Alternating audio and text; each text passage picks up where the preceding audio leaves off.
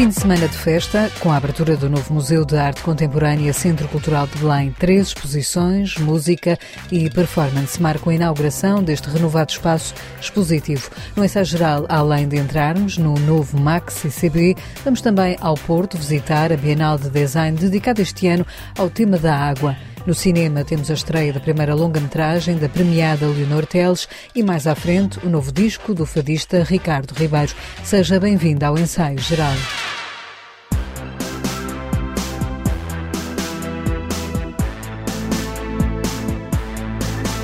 Há um novo museu para visitar. O Museu de Arte Contemporânea Centro Cultural de Belém abriu hoje as portas ao público e promete um fim de semana de festa com visitas guiadas, música e performance.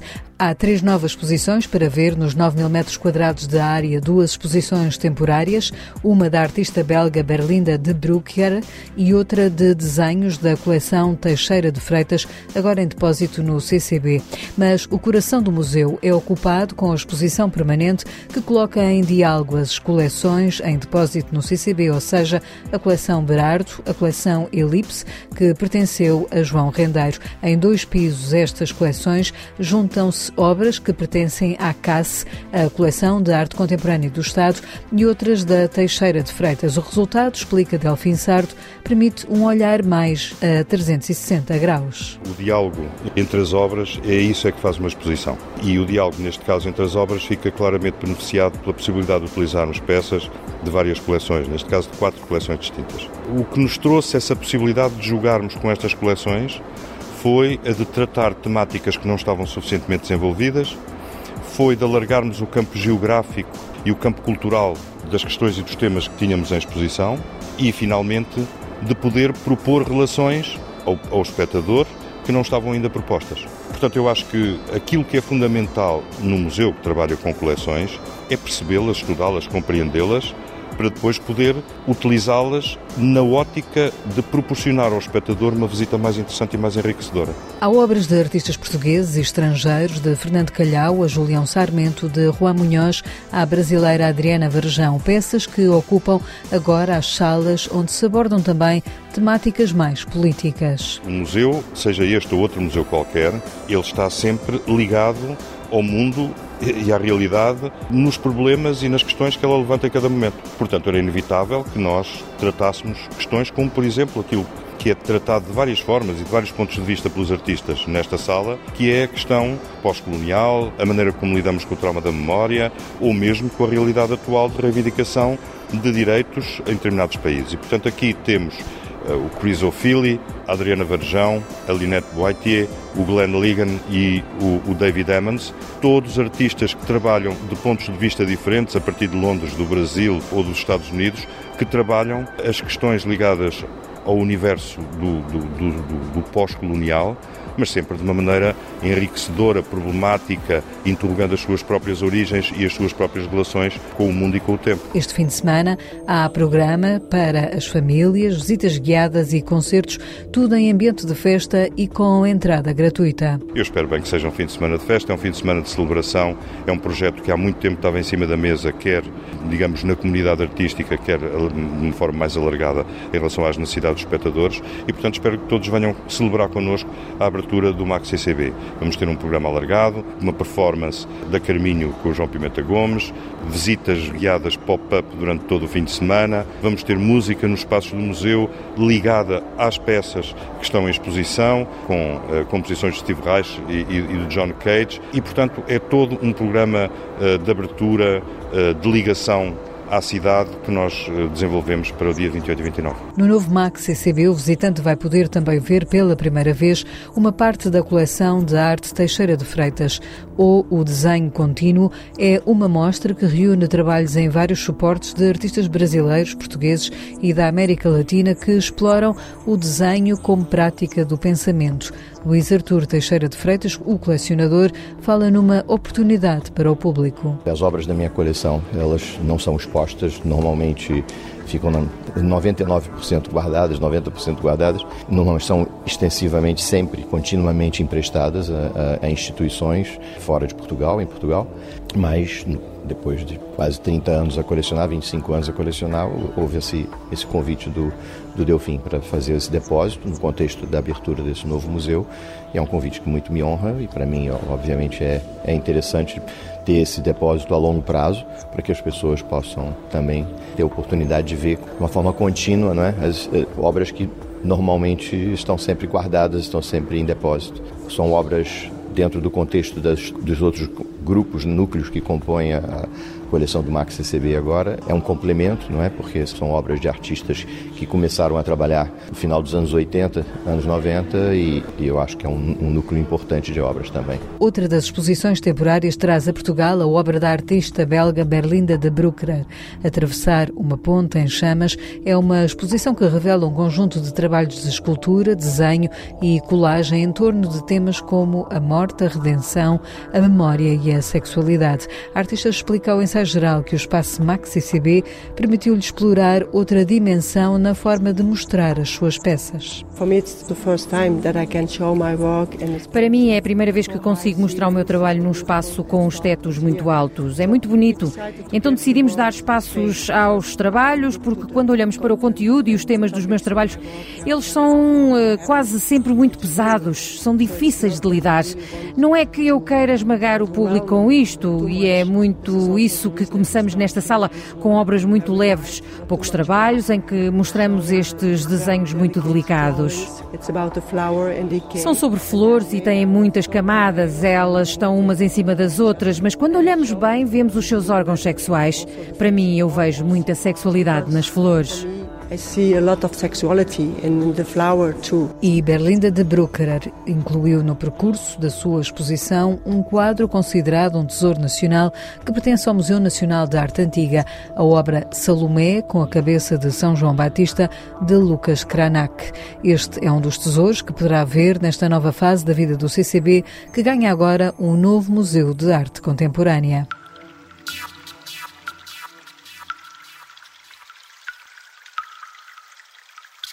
No Distrito do Porto, fala-se por estes dias da água como um recurso indispensável para o ser humano. A nova edição da Porto Design Bienal arrancou esta terça-feira, depois do mau tempo ter atrasado os planos da organização. E, curiosamente, a chuva é também um elemento importante nas exposições deste ano, como conta o jornalista João Malheiro. Petricor é a palavra grega para o cheiro da chuva, quando contacta com um solo árido. É também o nome da exposição inaugurada na terça-feira, na Casa do Design em Maduzinhos, da autoria de Fernando Brizio, que também é o curador-geral da Porto Design Bienal de 2023. À Renascença, depois de uma visita antecipada à obra, o artista português explica que pretende demonstrar as diversas utilidades da água. Acho que é um elemento central nas nossas vidas, não é? E sendo uma Bienal de Design, para além de pensar e mostrar o trabalho de determinados designers, também pode ter uma dimensão de mostrar os sítios da água ou mostrar onde é que a água está, no fundo combater ou melhorar uma literacia relacionada com a água. É? Água entendida como nos seus variadíssimos estados. O trabalho de Fernando Brizio é apenas um de um total de 11 exposições que tentam dar resposta ao tema Ser água, como fluímos e nos moldamos coletivamente. O curador-geral da Porto Design Bienal refere que trabalha o conceito desde os tempos de estudante, mas decidiu escolher o tema agora devido ao momento em que vivemos. Temos longuíssimos períodos de seca, há usos errados da água, há usurpação da água, há desperdício da água e no fundo há uma série de designers das mais variadíssimas disciplinas que desde há muitos anos têm pensado formas de melhorar o, o, uso da água. A crise de seca que afeta Portugal também se faz sentir noutros países, como é o caso de Espanha. A Galiza é a região convidada a participar este ano na Bienal de Design do Porto, através da exposição Processos e Formas, presente na Galeria Municipal de Matosinhos, com a curadoria do historiador David Barro. À Renascença, o galego diz que, ao representar o passado, o presente e o futuro da região, está igualmente a estabelecer uma ligação com Portugal. Galícia e Portugal, sobre todo o norte, é unha ligazón histórica, pero tamén unha ligazón de sentimento, unha ligazón emocional e unha ligazón de territorio. Non temos territorios, ten moito máis a ver Galicia co norte de Portugal que Galicia con Castilla, que está pegada, non? Entón, nese sentido, eu penso que calquer ligazón que pudiéramos facer en torno ao design, en torno aos recursos, pois Galicia e Portugal podrían estar falar o mesmo idioma, non? As várias ligações da água nas 11 exposições da Porto Design Bienal podem ser vistas em espaços da cidade do Porto e da de Matosinhos até 3 de dezembro. A Porto Design Bienal apresenta 11 exposições centradas no tema Ser Água, como fluímos e nos moldamos coletivamente.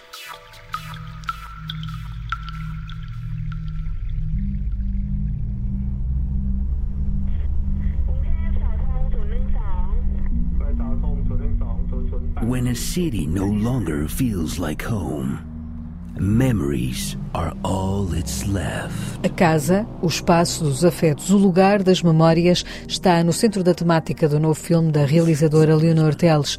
Ban é um filme com um nome cuja palavra significa em tailandês casa.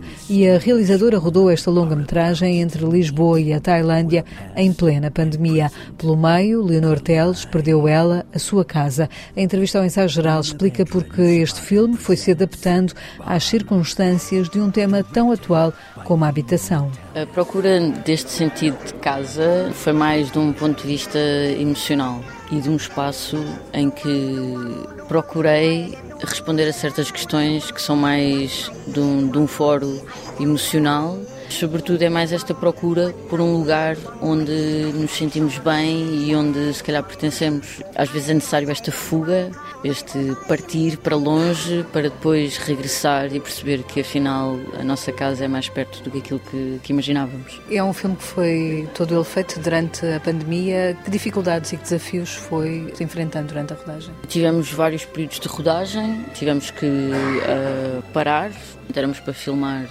em Macau e depois o filme foi todo reescrito porque era impossível filmar, filmar em Macau.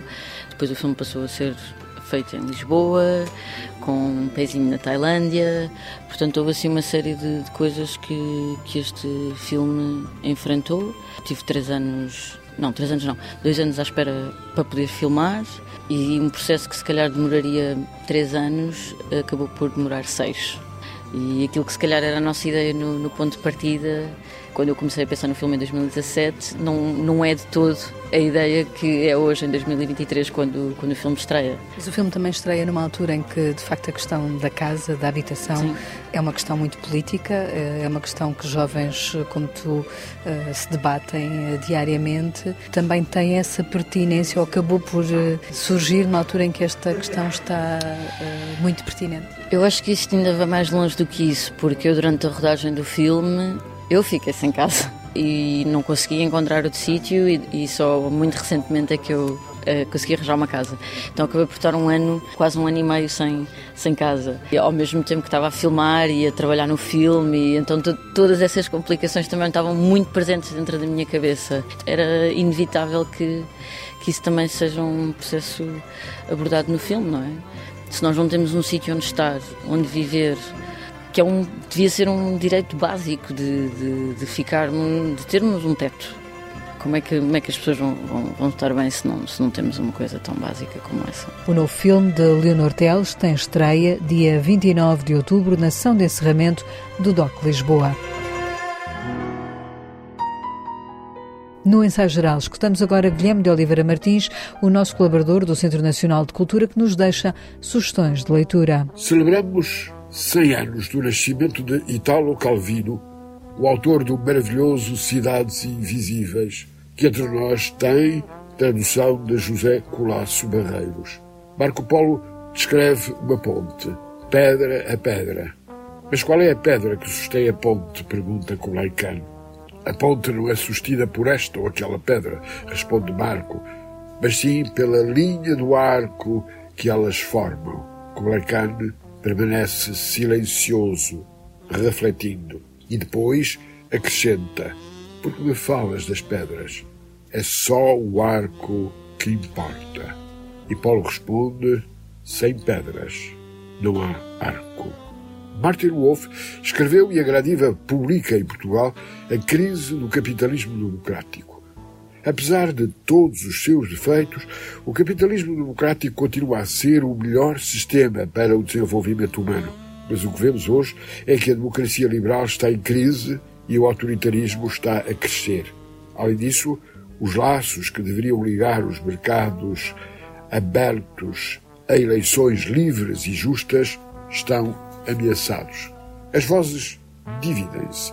De um lado, as que defendem que o capitalismo é melhor sem democracia. No outro, as que defendem que a democracia é melhor sem o capitalismo. Martin Wolf critica severamente as duas perspectivas. O divórcio entre a democracia e o capitalismo, entendido este como economia aberta e livre, seria um grande mal. A cidadania é mais do que um slogan do que uma intenção romântica. É a ideia que nos pode salvar. Leonor Teles assina a primeira longa-metragem de ficção, Ban, onde passado e presente se entrelaçam num carrossel que acelera uma juventude em tumulto entre Lisboa e Bangkok. A vida adulta com relacionamentos traumáticos e a carreira constituem uma história intensamente vivida quando El conhece Capa. Com Carolina Miragaia e Nena Dahl, temos eh, uma peça fundamental depois da balada de um batráquio que recebeu o Urso de Ouro em Berlim, de Terra Franca e de Cães Ladram aos Pássaros. Agora, o retrato geracional de duas raparigas que nos ensinam o nosso tempo.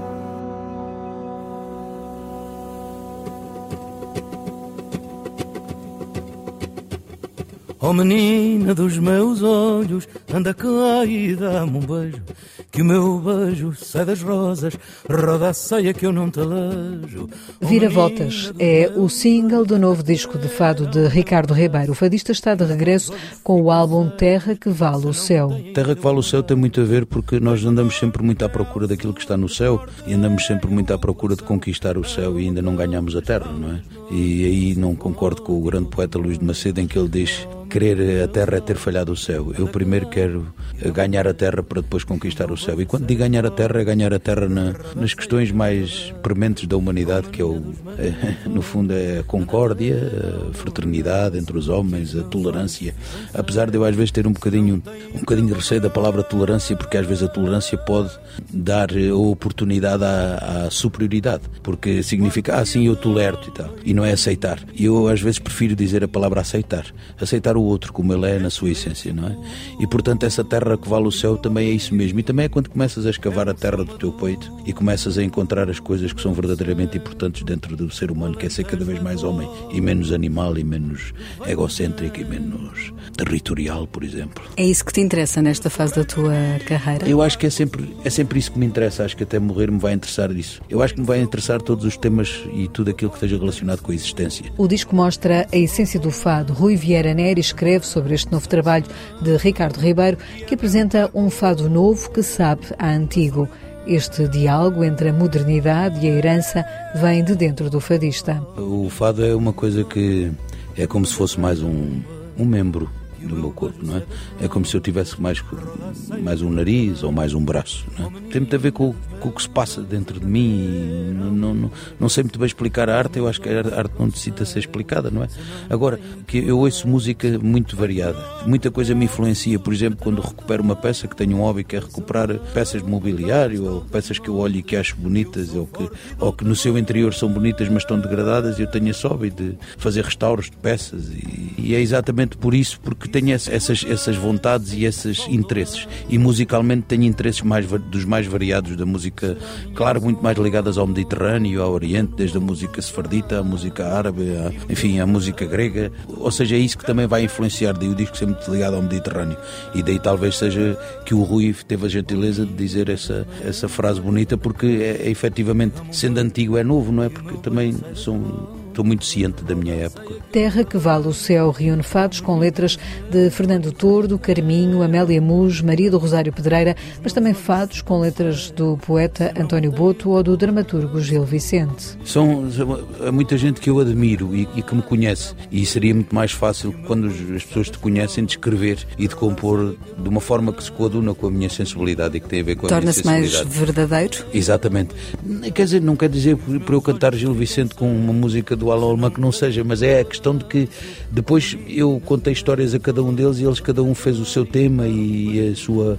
E depois houve outros também que não ficaram e porque não, não era o seu momento, por exemplo, o Antes Só, que é um tema do Arthur Ribeiro e que eu já o tinha guardado há muito tempo e chegou agora o momento que ele me deu a oportunidade, o próprio tema me deu a oportunidade de o cantar, até aqui não me tinha dado essa oportunidade, isto pode ser uma, uma coisa meio louca, mas há coisas que não somos nós que as possuímos, são elas que nos possuem a nós. E portanto, e nomeadamente na música, então isso é, é, é o prato do dia.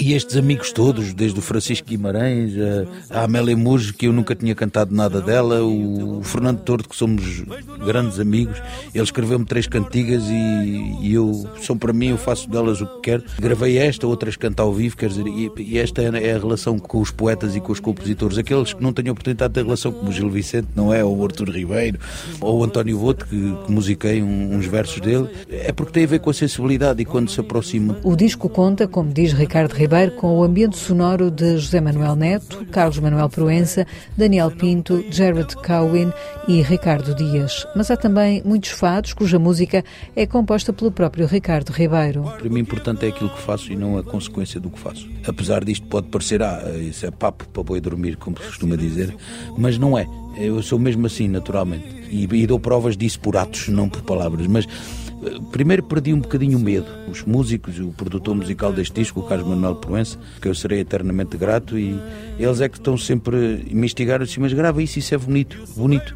E eu tive para tirar para pôr uma composição de outro, outro compositor e, e poeta, não sou compositor, sou apenas um curioso, mas e eles disseram, não, não, não tires porque isso tem tudo a ver e é muito bonito. E portanto, e fiz essas canções e elas aí Compões estão. à guitarra? Como é sim, é, que sim, é esse processo laboratório? Maioritariamente componho à guitarra, ou então às vezes quando vejo o poema, por exemplo, o poema do António Boto, se me deixares eu digo o contrário a toda a gente, e neste mundo de engano fala a verdade quem mente. quando vi esse poema, li duas ou três vezes e a música apareceu rapidamente na cabeça. E depois voltei para casa e peguei na guitarra e, e ficou feita em menos de nada. É com a voz de Ricardo Ribeiro e o fado Vira-Voltas que fechamos o ensaio geral desta noite, que teve sonorização de José Luís Moreira. Voltamos de hoje a oito dias com novas sugestões culturais para si. Boa noite e bom fim de semana. Eu sou forte e dou tamanho.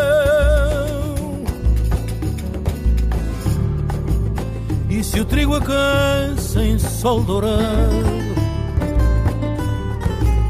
será minha sombra no montado e no teu canto o canto é fado. Oh menina dos meus olhos, anda cá e dá-me um beijo. Que o meu beijo sai das rosas, roda a ceia que eu não te lanjo. Oh menina dos meus olhos, anda ter ao meu regaço Que os meus olhos ficam cegos Se não têm o teu abraço. Oh menina dos meus olhos, anda cá e dá-me um beijo Que o meu beijo sai das rosas Roda a ceia que eu não te alejo Oh menina dos meus olhos, anda ter ao meu regaço Que os meus olhos ficam cegos se não tem o teu abraço, oh menina dos meus olhos, anda cá e dá-me um beijo, que o meu beijo sai das rosas, roda a saia que eu não te alejo, oh menina dos meus olhos, anda cá e dá-me um beijo, que o meu beijo sai das rosas, roda a saia que eu não te alejo.